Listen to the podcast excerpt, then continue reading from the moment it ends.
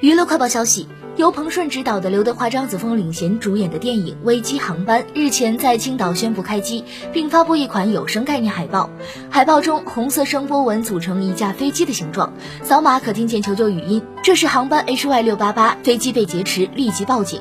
该影片主要讲述了世界上最大的三层豪华客机 A 三八零首次航行遭遇劫机，一位国际安保专家与女儿联手在万米高空对抗劫匪的故事。本片是刘德华与张子枫首次出演父女档，也。是国产片首次全景式展现有“空中五星级酒店”之称的 A 三八零客机内貌。